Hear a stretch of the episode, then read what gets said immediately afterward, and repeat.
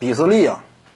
比斯利呢在 NBA 是打不上球了，因为 NBA 呢经过比斯利以往的职业生涯这样一种履历来看呢，他在更衣室当中是有问题的。再有呢，就是比斯利这样一种持球打法的风格，我们清楚啊，当初那会儿呢，他自视是相当高的。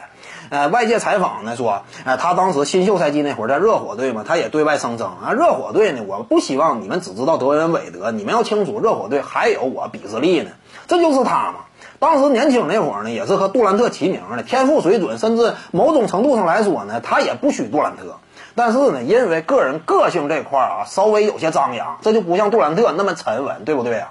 那比斯利呢，稍微有些张扬，尤其当时在热火队。说白了，你在接受采访的时候，你公开跟韦德叫板，你算老几呀？这话说的一点不夸张。韦德那是这支球队年纪轻轻新秀合同期内就率领球队成功登顶的，那可以说当时帕特莱利都讲嘛，比迈克尔乔丹就矮了五厘米嘛。这是德文的韦德，这么一位球队老大，你公开讲话这块缺乏尊重，那你说实话，你就算是榜眼，你怎么的？你想把韦德挤走吗？那是不现实的，对不对呢？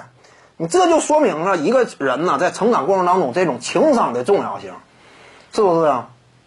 他放这话之后，你看整个职业生涯呢，那走的这步啊，那就越发越艰难了。而且呢，由于周围环境，呃，相对来说呢，发展的并不是很顺，他这样一种脾气呢，也越来越滋生，越来越这个呃痛恨当下的环境。因此呢，走的越来越不顺。在 NBA 当中呢，目前啊，首先就性格角度，很多球队不愿意接受的。再有一点呢，就他在赛场能力特点这个角度来说呢，三分球没有那么稳健。呃，持球类型的这样一种核心的位置，因为我们清楚，持球打法呢，往往你是需要核心位置。你如果没有核心位置，那么更多你会扮演一个这个蹲坑的炮台。而蹲坑炮台呢，他水准不够，核心位置他目前年纪大了，天赋已经无从谈起了，所以呢，也没有球队愿意真正给他位置了。至于说西边呢，我感觉啊，未来比斯利在西边还是有的混的，因为在这个联赛当中呢，嗯，他还是可以啊谋取一些这个机会的。所以呢，我感觉今后啊，有可能在西边赛场之上看到比斯利的身影。呃，作为球迷来讲呢，我相信各位也是非常期待的，毕竟他天赋水准在那摆着呢。